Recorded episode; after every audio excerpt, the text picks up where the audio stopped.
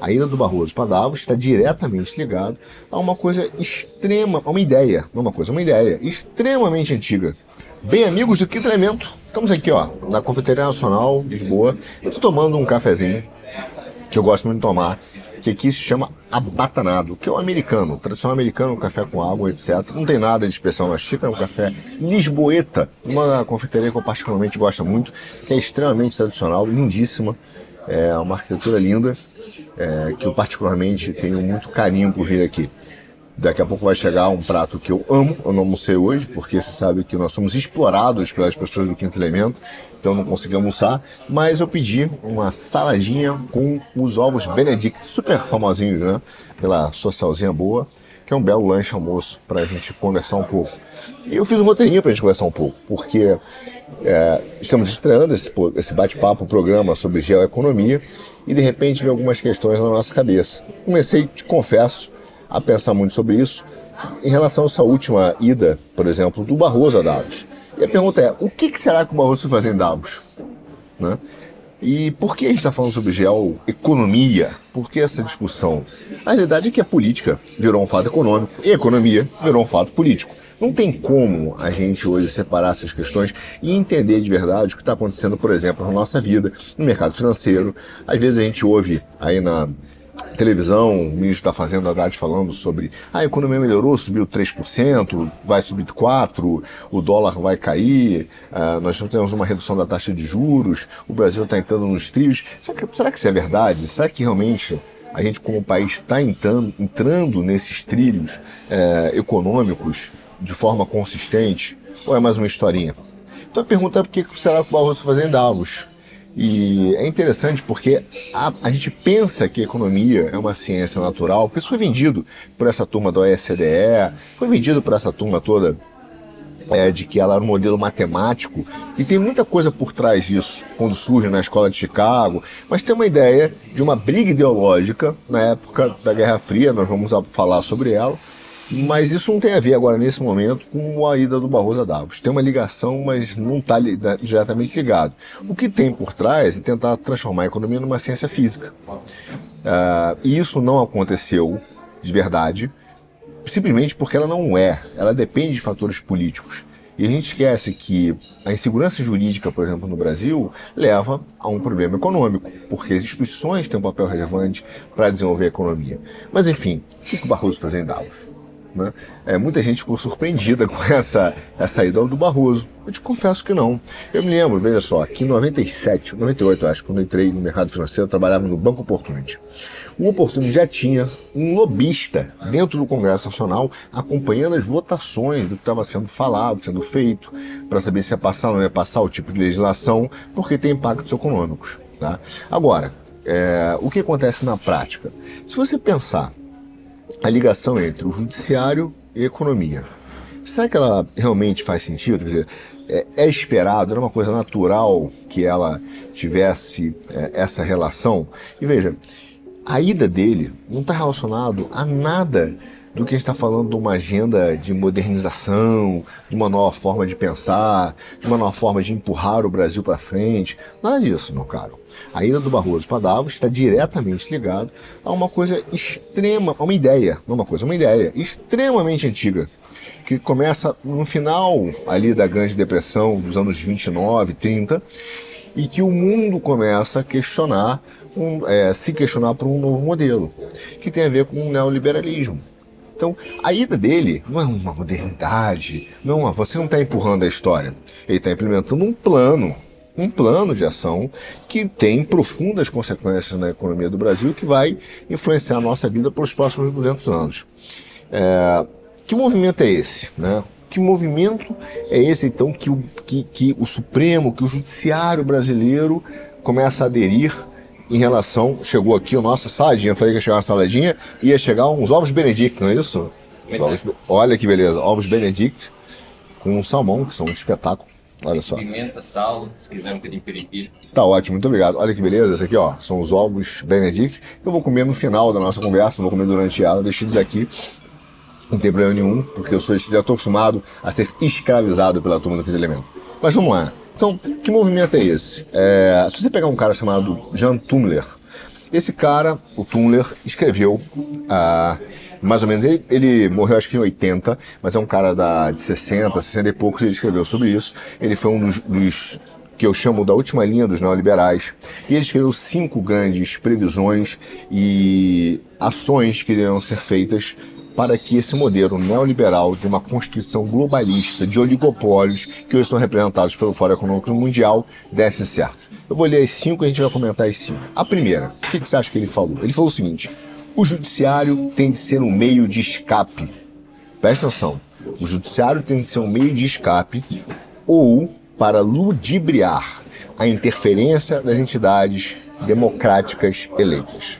Veja só, ele está dizendo que não só é, as Nações Unidas, não, mas as, os, as cortes supremas, todo o judiciário dos países, das nações soberanas, deveriam então aderir a um modelo é, que fosse para colocar rédeas na vontade democrática do povo. Isso porque os liberais, e aí estou falando de Hayek, nós vamos ver isso, Hayek, Mises, todos esses caras, viam a democracia e o nacionalismo como um problema como ameaça. Tá? Mas vamos voltar aqui ao nosso ponto. O Tumblr escreveu isso. Ó, nós temos que usar as cortes supremas para colocar rédeas nas entidades democráticas e isso vai servir se elas tiverem um papel para ludibriar essa turma. Porra. Aí vem a segunda coisa que ele escreve. Portanto, as cortes supremas vão virar o quê? Agências. Agências de quem? Agências para implementar regras internacionais e pressões legislativas internacionais. Ou seja, ela tem que botar rédea, e ela vai servir como um agente, um braço do globalismo, um braço do Fórum Econômico Mundial, um braço das, das grandes corporações que dominam o mundo. E três, as cortes nacionais, então, seriam os instrumentos pelo qual os direitos e o ordenamento jurídico global seriam garantidos acima da soberania da nação. Agora, cuidado. Olha o que esse cara tá falou. Esse cara falou exatamente o que está acontecendo no Brasil há algum tempo. Que as Cortes Supremas, então, seriam, além do agente, eles iam garantir um ordenamento jurídico para proteger os oligopólios. Então, olha que curioso. O que, que ele está dizendo é que esse ordenamento jurídico não é baseado em princípios jurídicos absolutos de justiça. Não. Esse ordenamento jurídico é feito, é pensado para é, determinar uma única forma de pensamento e de justiça possível que, de certa forma, funcionasse como se fosse uma moldura institucional. E essa moldura institucional iria garantir uma única maneira de se executar, é, de se entender a lei, que aderisse aos interesses dos grandes oligopólios. Veja o CAD hoje no Brasil. Para quem você já viu o antitrust conseguir né, realmente quebrar um trust, ele sempre dá um jeito de defender os grandes oligopólios. Ele não é um órgão que de fato quebra os oligopólios. É, o Brasil hoje é um país rentista, é um país que tem dentro das suas cinco, cinco, veja bem, dos, desculpe, dos 100 maiores bancos mais valiosos do mundo, cinco são brasileiros. E as indústrias? Não, as indústrias não. Ué, por quê? Porque o Brasil só tem cinco grandes empresas valiosas das, dentre as 100 maiores e são bancos, dos maiores bancos. Por que não tem a mesma coisa na tecnologia? Entende? Então, toda essa formação jurídica brasileira, ela foi feita a partir de uma defesa de um pensamento do oligopólio. A gente chama isso, de alguma forma, de controle ontológico das ideias. O que isso quer dizer? Universidade brasileira. É a mesma coisa. Você vê hoje ela é uma doutrinação. Por quê? Porque ela só permite que um conjunto de ideias que esteja numa moldura dos mesmos pensadores, com primas diferentes, mas os mesmos pensadores, executem as mesmas ideias. E isso acontece dentro do judiciário. Os princípios jurídicos, por exemplo, é, que hoje regem são que interessam aos grandes oligopólios. O direito natural, por exemplo, foi extirpado dessa conversa. Então, é, esse é o exemplo do que ele está falando, da questão do controle. Ele não está falando do controle ontológico, mas esse é um exemplo. Mas que está falando da forma de que o Brasil, por exemplo, tem um ordenamento jurídico cujas relações repousam sobre instituições que vão pensar somente o Brasil a partir de quem? Dos oligopólios, dos grandes investidores dos megacapitalistas. Não tem nada a ver com a livre iniciativa. Tem a ver com o livre mercado que interessa os grandes oligopólios. Então, esse é um dos problemas que nós temos de princípio jurídico no Brasil. Aí vem o quarto item que ele falava na época, que as leis não deveriam ser discutidas é, entre nações, mas nas nações, além das fronteiras, não limitadas fronteiras. Então ele deveria dizer o seguinte: olha, o que a gente tem que fazer é um sistema é, global, uma federação que era a ideia do Reich, inclusive, de uma federação de estados que tivesse submetido a uma grande constituição. Você está dizendo, Porto, você está dizendo que o cara queria uma constituição global? Na verdade, ele queria uma dupla constituição, que tem muito na linha de um cara chamado Carl Schmitt, é, que é um jurista alemão e que falava entre império e domínio. Então, o que, que esses caras aprenderam com Schmitt? Falavam o seguinte: olha, império. Império é a lei sobre as pessoas. E isso eles queriam manter nos Estados soberanos. Porém, o domínio é a legislação sobre as coisas. E essa nova constituição econômica deveria ser feita onde? Na ONU, órgãos transnacionais, como a SED. Então, o que ele está falando é de uma separação entre a soberania política e a soberania econômica. Para os neoliberais, para os liberais, do Fórum Econômico Mundial, por exemplo, os países têm que ter autonomia política, mas não tem que ter autonomia econômica. Essa autonomia econômica tem que ser esvaziada. É isso que o Barroso foi fazendo em Davos. Ele é apenas um representante dessa corrente que o Brasil está aderindo abertamente né, e submetendo. Não, por menos ele chegou lá e falou assim: ó, tô preocupado com o Brasil perca a sua soberania da Amazônia para o crime organizado. Ué, por que não foi discutir isso com o Lula? Por que não foi discutir isso com o Congresso Nacional? porque ele está pedindo uma interferência internacional na Amazônia para ajudar a esvaziar a autonomia econômica do Brasil. Aí você fala, mas por que a Amazônia esvaziaria a autonomia econômica do Brasil? Por que não a política? Né? E nós vamos ver isso daqui a pouco, quer dizer, isso de fato acontece. Agora, o último ponto do, do Jean Timler é que o sistema de pagamentos e de comércio internacional não seriam suficientes. Quer dizer, só dinheiro, só o transacional, não poderia exercer uma disciplina sobre esses governos soberanos no sentido de obrigar essa turma a um sistema de regras. E são cinco pontos do Timler. Né? Então, quando você vê o discurso, por exemplo, do Barroso é, e a ida dele lá, já é um, uma ação de desespero tá? do Fórum Econômico Mundial que busca e chama um cara para abertamente falar: olha, você é o nosso cara no Brasil. O judiciário é o nosso, nosso ente no Brasil. É através de vocês que nós vamos implementar nossa agenda internacional. É por isso que fala que a corte tem que ser moderna, né, avançada, pegar exemplos de constituições globais ou é, internacionais, como por exemplo a questão do meio ambiente, e inovar dentro do Brasil, trazer inovações constitucionais, que deveria ser feita pelo legislativo, que está vendo é um esvaziamento disso. Então, é, o que, que a gente começa a ver no Brasil? A gente vê no Brasil uma briga, que na verdade existe uma briga no mundo, uma grande briga entre é, economias parasitárias, tá? economias parasitárias, e economias que tentam ser soberanas. O Brasil é uma economia parasitária. Você vai ver que existe um controle enorme sobre o desenvolvimento do Brasil. Você pega, por exemplo, a Previc e a CVM. A Previc tem um órgão que diz o seguinte: só os grandes, basicamente ele fala que só os grandes bancos podem apresentar negócio para os fundos de pensão. E eles têm um princípio que eles chamam o seguinte: é, o fundo tem que atender os critérios de liquidez, rentabilidade e risco. Você fala, meu amigo, isso aqui é mutuamente excludente, quer dizer, se você aumenta um, né? Se você aumenta o risco, você não vai conseguir manter rentabilidade. Então, se você diminui o risco, você não, desculpa, se você diminui o risco, você não vai conseguir aumentar a rentabilidade, é um teto.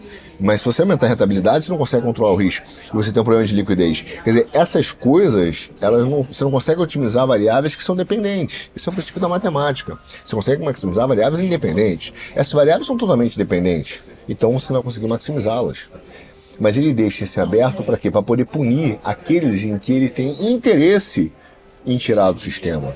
Né? E é a mesma coisa o CVM. Quer dizer, o dinheiro dos fundos é a versão risco.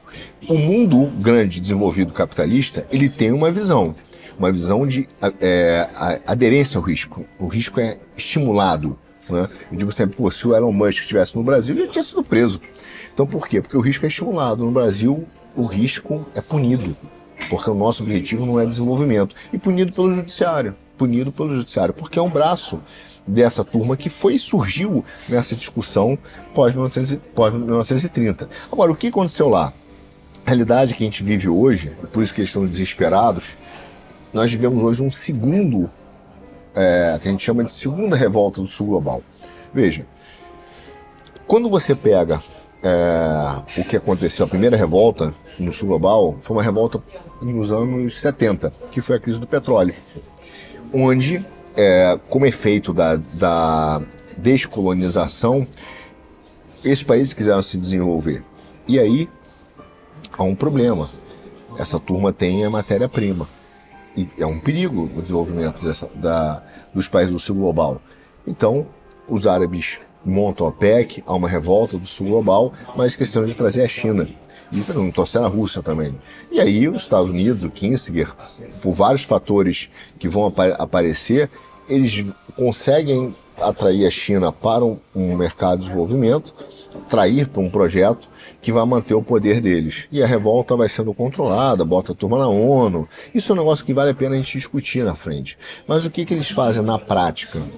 Eles veem, os americanos, que existe um risco numa revolta do sul global. Essa revolta está sendo feita agora de novo, mas através dos BRICS. Então, dizendo assim, eu não quero mais ser um mero vendedor de matéria-prima. Mas há um problema no modelo do sistema monetário econômico que nós vivemos. Qual é? É que tudo isso que a gente está falando foi de fato planejado. Se você pega. É, muito liberal fala, pô, você já leu o, livro do Mises, já leu o livro do Hayek? Bom, uma coisa é que o cara escreveu, outra coisa é que ele fez na política. E esses caras planejaram isso, eu poderia dizer, em três grandes eventos que você pode facilmente ver. Você vai ver isso no no evento de Annecy uh, e Habeler, que foi patrocinado integralmente pelos Rothschild, integralmente pelos Rothschild. Você vai ver no colóquio de Lippmann, em 38, e você vai ver isso também num, num congresso chamado International Studies Conference, que também foi no ano, acho aí foram vários, de 28 a 39. E esses caras sentavam, estavam lá o Lippmann, estava lá o Mises, estava lá o Hayek, e esses caras tinham uma preocupação enorme com dois movimentos, a democracia e o nacionalismo. Então, todo o neoliberalismo nasce quando tem essa fratura do norte global com um sul global, e existem três grandes eventos, rupturas para o neoliberal, a gente fala isso no outro café, mas ele no final sai com um entendimento que as coisas não são apenas é, econômicas, elas deveriam ser jurídicas. Então há uma mudança do foco jurídico, é, econômico para o foco jurídico e do controle econômico. E aí, através do controle econômico, jurídico, eles começam a, a controlar a, o desenvolvimento econômico. Então isso é muito claro na escola neoliberal, causado por essas, por essas rupturas que eu falei e causado por essa turma de 38 aí é, no colóquio de Lippmann. E, e, é curioso, o cara que, olha só que curioso, o cara que promove o neoliberalismo é um italiano é, que era o cara, vou colar aqui o nome dele, que eu separei pra gente falar, Mar, Luiz Marilo. Esse cara foi responsável pelo cartel do alumínio dos anos 20. Quer dizer, um cara que é oligopolista, né, que montou cartéis, é o cara que batiza no colóquio de Lippmann, porque ele botou dinheiro lá também, como neoliberal. O modelo neoliberalismo, uma vez que eles tinham entendido que o liberalismo, do jeito que foi posto nos países do laissez-faire, falhou, por causa da crise de 29. Veja, olha o tamanho da zona que virou isso. E o Hopkins que era um cara importantíssimo nessa discussão, ele virou e falou o seguinte, tá?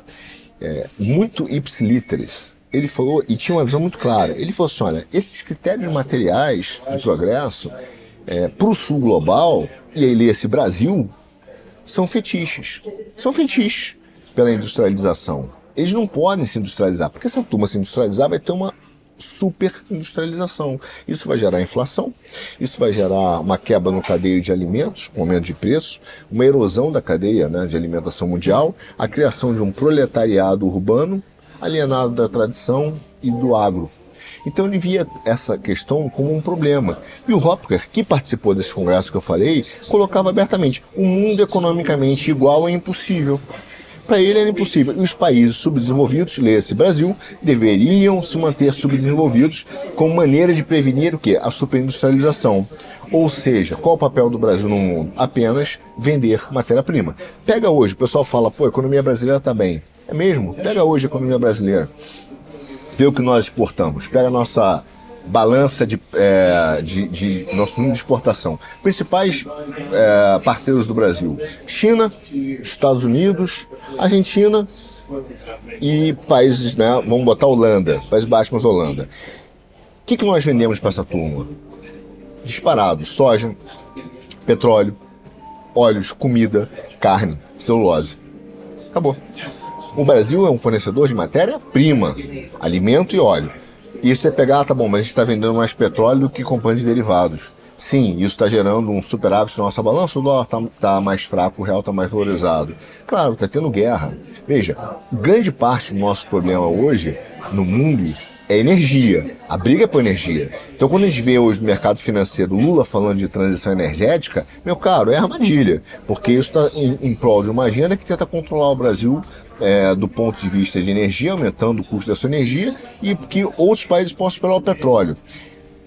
E é muito claro, porque para fazer guerra, você precisa de petróleo. Você não vai fazer guerra com eólica. Não vai fazer guerra com eólica. Fazer míssil, avião, navio, meu amigo, é petróleo. Metralhadora, R-15, soldado, roupa, petróleo.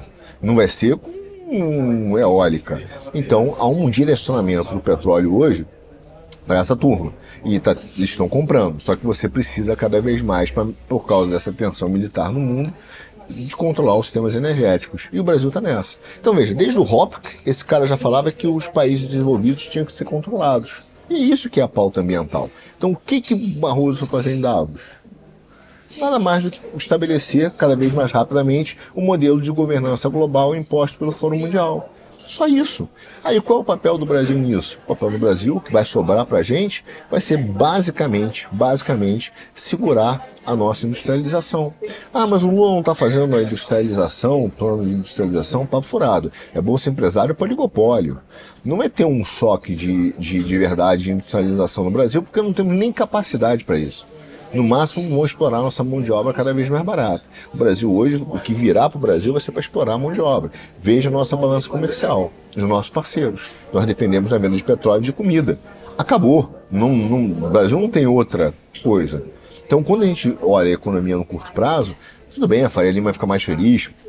Aí falam que tem que controlar a despesa do governo, ok. Mas o nível de endividamento do Brasil, por exemplo, é altíssimo. O Brasil está quebrado. Se você pegar, olha só que loucura, você pegar o orçamento, orçamento do governo federal, são 5 trilhões. Meu amigo, são 600. O governo federal vai gastar por hora no Brasil 600 milhões de reais para dar 5,5 trilhões de reais no final do ano. Para ser exato, acho que vão ser 625 milhões de reais. Quer dizer, o Brasil vai gastar 5 trilhões de reais. E ainda tem déficit, falta dinheiro. De onde vem isso? Nós não produzimos valor, produtos agregados. Isso vem da onde? Só pode vir da venda de matéria-prima. Então, hoje a política que a gente está vendo no Brasil é uma política realmente de eliminação da nossa soberania é, e do nosso poder econômico sobrando apenas um poder de gestão sobre as pessoas. No final das contas, qual era o sonho dessa turma liberal do Fórum Econômico Mundial? É acabar com os Estados.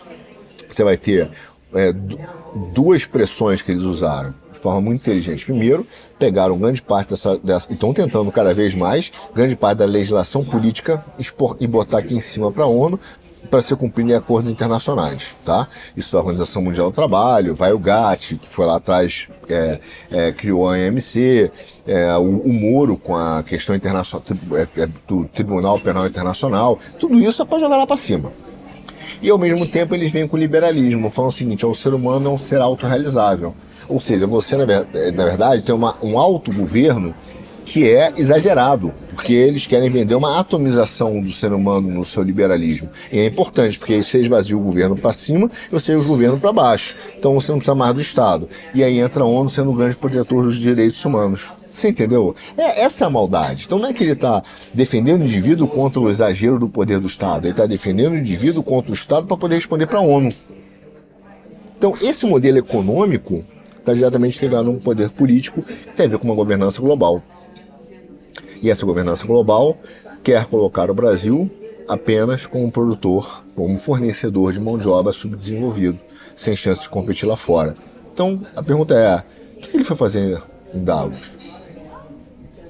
Foi começar a aderir a um projeto é, de fato de governança global e de redução da economia, da autonomia econômica brasileira. Agora, é, é só isso que tem por trás? É só isso não. Hoje, de fato, os Estados Unidos, grande parte dos nossos problemas geopolíticos passam porque o modelo atual do sistema monetário é inviável. Você não consegue manter o sistema monetário criado pós Bretton Woods é, no mundo hoje. E não é uma se trata apenas de uma questão da economia, hegemonia americana, é, ou, ou, do lado bonzinho ou do lado malzinho. O sistema monetário, o sistema de endividamento, ele simplesmente chegou nos seus limites. E aí é alguns teatros da tesoura, tá? Porque quando você pega o que aconteceu lá atrás, na que eles perceberam a vontade dos países subdesenvolvidos em usar os seus recursos naturais, imediatamente se criou a ideia de que era necessário preservar os recursos naturais para salvar o planeta. Então, é, é, esse, esse, esse caminhar socialista que surgiu é, com o que a gente chamou de growth, que é a ideia de segurar os modelos nacionais, ele também ele não é uma oposição ao liberalismo, é, ao neoliberalismo. Pelo contrário, ele é apenas uma outra forma de chegar no mesmo lugar. Porque o que no final das contas o neoliberal quer é uma constituição econômica global. Países como federações, sem soberania, e os oligopólios tomando conta. No final, os dois querem redução do Estado, ou seja, eliminação das fronteiras, eliminação da sua autoridade, soberania é, política. O liberalismo gosta muito do modelo econômico, que é a divisão internacional do trabalho, e para se ter isso, você precisa da da divisão internacional dos recursos. Porque se você divide o trabalho internacionalmente, você vai precisar ter acesso aos recursos é, globais para poder fazer essas divisões. E você acha que eles vão favorecer quem? Quem estiver lá no comando? Os seus, óbvio. Então, eles precisam ter acesso à Amazônia. Então, você começa a ter esse caminhar, que é a implementação de, da mesma agenda por duas formas diferentes. Seja pelo degrowth, ó, o não crescimento, né, o decrescimento. Vamos planificar a economia, segura a onda, destruir a classe média, porque nós precisamos salvar o planeta. Seja por uma constituição global planificada que vai deixar a gente apenas como fornecedor de mão de obra para não ter uma superindustrialização o caminho é o mesmo, mas é uma economia, é o caminho de uma economia planificada. Aí a gente precisa entender a dimensão disso tudo na nossa, na nossa economia. Se você olhar o Brasil, a Bolsa, por exemplo, o Brasil hoje é um país em que a Bolsa é um monopólio, em que ela trabalha de modo invertido. Como assim, Arthur? Ela tira dinheiro das pessoas físicas e concentra na mão de 4, 5, 10 empresas. Você tem três corretoras no Brasil hoje que fazem o volume. Você deve ter 50, 60 empresas que fazem o volume, a sua maioria do setor financeiro no Brasil. Você vai no contrato futuro de, de bolsa de valores, você tem três grandes produtos, né? DI, dólar e juros. É, juros e inflação, desculpa. Então você tem os mesmos produtos, concentradíssimos por quê? Porque existe um país rentista. O que está em jogo hoje, dentro dessa anatomia da estrutura econômica mundial, são estruturas economias parasitárias e rentistas contra estados soberanos que querem se desenvolver e na briga no meio por esse cara, um indivíduo que quer ter uma livre iniciativa e poder prosperar. Então é por isso que essa turma está brigando. Foi isso que o Barroso fazendo em Davos. Não se iluda que tem alguma coisa é diferente disso. E a gente tem que pensar que a própria configuração do Estado Nacional e desse controle que surge pós-colonização ou descolonização é muito, é muito novo. Quer dizer, tem um livro sensacional de um cara chamado é, Finner, que é a história do governo, e, e, ele fala um negócio que é absolutamente verdade. Imagina que dois terços dos, de to, dois terços de todos os estados criados desde 1945 para cá vieram após a liquidação ou a, a destruição de estados multiétnicos, imperiais, coloniais, seja a colônia britânica, os franceses, os belgas, os holandeses, os portugueses. Ok? E a grande maioria desses estados surge a partir de 60. Ou seja, recente na história. E esses estados imperiais já foram também resultado de uma desintegração que foi sendo feita da queda do Império Romano do Ocidente, que foram se desintegrando em centenas e centenas ali de principados e cidades-estados. Ou seja, o que a gente está acompanhando na história é uma desintegração de, de, impérios, formando estados e que vão criando é, essas pseudo-democracias, porque são novas monarquias, só que controladas é, pelos oligopólios, e um oligopólio global. E essa turma está se ajeitando para conseguir manter um controle. Aí você fala, tudo isso é no Ocidente? Não. Você pega no, na China, 130 a 80 mais ou menos é, estados que surgiram na China também são resultado da desintegração do Império Shu lá de 722. Então você tem o mesmo, a mesma situação na China, a mesma situação nos Emirados Árabes, em que os califados foram se desintegrando e aí surgiram uma série de outros estados e os principais estados do Maghreb, por exemplo, vieram essas desintegrações de califados que geraram o Império Otomano, que foram se desintegrando.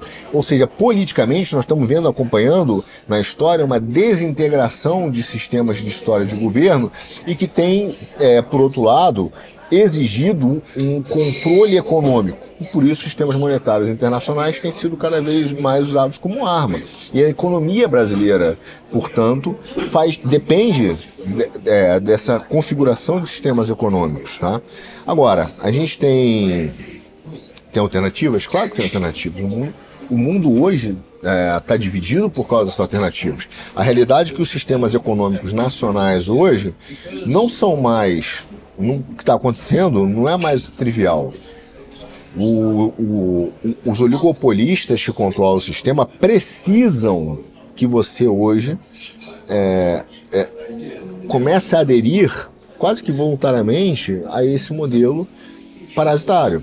O que, que isso quer dizer? Que você começa a dizer, ok, eu vou controlar meu carbono, pô, eu vou aceitar não mexer na Amazônia, eu vou aceitar não mexer no, no, no, potencial brasileiro, eu vou aceitar viver de vender petróleo, enquanto eles se arrumam, se reconfiguram, porque essa reconfiguração global falhou. A China, a Arábia Saudita, a Rússia, o que a gente chama de a Índia, os BRICS, olharam e falaram assim, nós não queremos essa configuração que começa com uma discussão cultural sim, mas também econômica.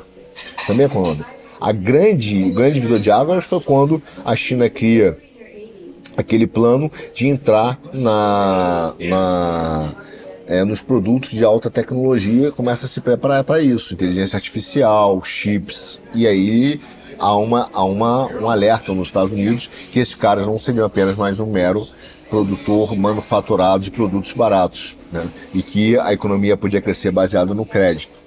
Então, quando você pergunta por que, que está acontecendo no mundo hoje, que diabos o Barroso fazia em Davos, ele foi conversar, ele foi representar é esse modelo de governança global que tem a ver com o esvaziamento do poder e autonomia econômica brasileira, que vai aderir a ideias e princípios jurídicos internacionais que vão ser impostos por, pela Corte Constitucional Brasileira, que virou um braço, um agente apenas de repercussão, de implantação dessa grande agenda que foi criada pelos neoliberais como resposta dessa fratura global que se deu entre Norte e Sul a partir, é, em vários momentos, mas recentemente na história, a partir da revolta do Sul global, que foi o fim dos impérios coloniais. E aí você gerou um problema de enorme para o mundo que resolveu e precisa segurar a onda nas questões é, econômicas. É, questões naturais, né, de recursos naturais, para poder segurar os países. Então, é isso que está acontecendo no mundo. É isso que a gente está vendo. É isso que o Barroso foi fazendo em Davos. Agora, quais são as repercussões disso? Por que está havendo uma política energética no Brasil? Isso a gente vai falar no nosso próximo café. Por que nós estamos buscando uma transição energética de uma forma tão agressiva hoje no Brasil? Não é para salvar o mundo. Eu vou te dar aqui uma, um ponto que eu estou pensando para a gente conversar no nosso próximo programa, que é muito simples. Qual é a moeda mais aceita no mundo todo sempre? Vou te dizer qual é. Energia. Energia essa moeda mais importante da história.